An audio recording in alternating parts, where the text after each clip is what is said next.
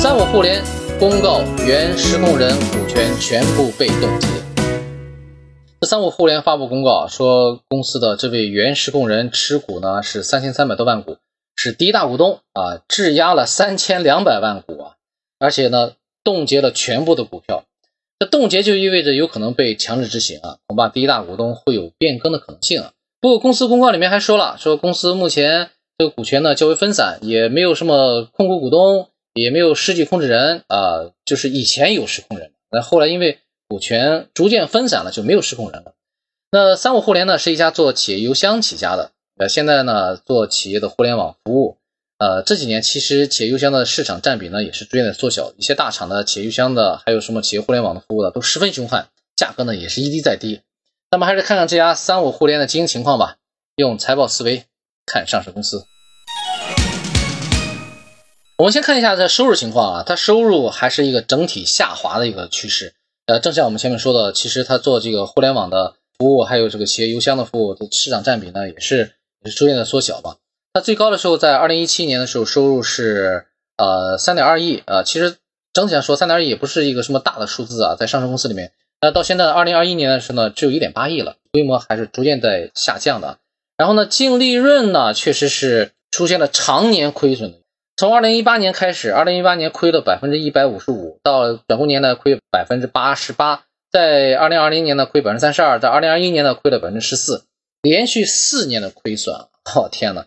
这个确实是挺可怕的一件一件事情，因为这几年加起来亏损呢，金额也是也是相当大的一个数字了。另外呢，我们看看它的这个收入和总成本呢出现了倒挂的情况。什么叫倒挂呢？就是收入啊还不如总成本高。收入，比如说是我们看图里面啊，比如说二零一八年这个数字吧，二零一八年的时候，当然它有一个问题啊，二零一八年的收入呢就二点三亿，它的总成本呢是六亿啊。二零二一年就刚刚过去这一年呢。总收入是一点八亿，那总成本呢是二点一亿，也就是说基本上就是每年都是总成本要大于它的收入的。而且在二零一八年的时候，那个时候为什么这个数字差这么大呢？在那年啊，有一个商誉减值，这一下子就减掉了三点六亿。什么叫商誉减值啊？就是以前我购买了一个，比如说子公司别人的公司，我花了比那个公允价值还高的那部分钱，那个差额就是商誉。如果对方持续为你赚钱呢，那正常没问题啊。但是如果是对方不能够为你赚钱，就一直在亏损的话，你这个商誉就要减值了。一减值呢，就是就是你公司的亏损啊，这个还是双刃剑啊，这个伤害还是还是蛮大的。另外呢，你看它的毛利情况啊，就毛利和毛利润相对来说还是 OK 的啊，就是比如说它毛利大概是百分之五十左右啊，百分之五十甚至最高是百分之七十多，但是呢，它的费用也是相当的不低呀。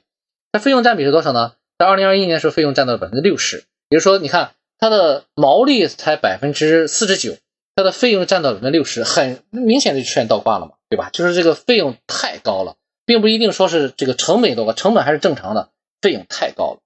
我们看看费用是怎么个高法啊？它的人工费啊，人工费就达到了百分之四十五啊，将近半数啊，哈，这个人工费实在太高了。我们分析过这个，比如说过去的这几个星期，我们一直在分析上市公司啊，很多行业我们都涉及到那。达到百分之四十五的这个还是非常罕见的，非常罕见。这个人工费实在是太高了。那每万元薪酬创造的收入呢？你说他一万块钱创造收入只创造了两两万块钱的收入，确实相对来说也是非常低了。然后你比如说像其他公司呢，创造个十几万的收入还是正常的，还有公司一下创造了几十万的收入，还是还是有的啊。那我们做一个总结啊，这个还是一个市场问题啊，就是你得想办法改变一下销售策略。要不然去跟大厂去死磕啊，去来拼拼价格，啊拼什么的？拼市场啊，拼服务啊。要不然就想办法干点别的啊，就是看看有没有这个第二曲线，能不能把自己的这个市场再进一步拓展出来啊。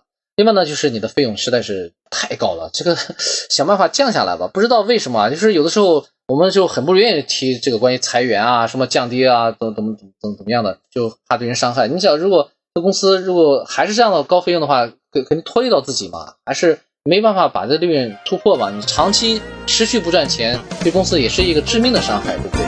另外呢，你提高一下人效啊，哪怕是在阶段性的全员去做市场开拓，当然阶段性的，大家尝试一下，试试看，就想尽任何办法把这个市场开拓起来。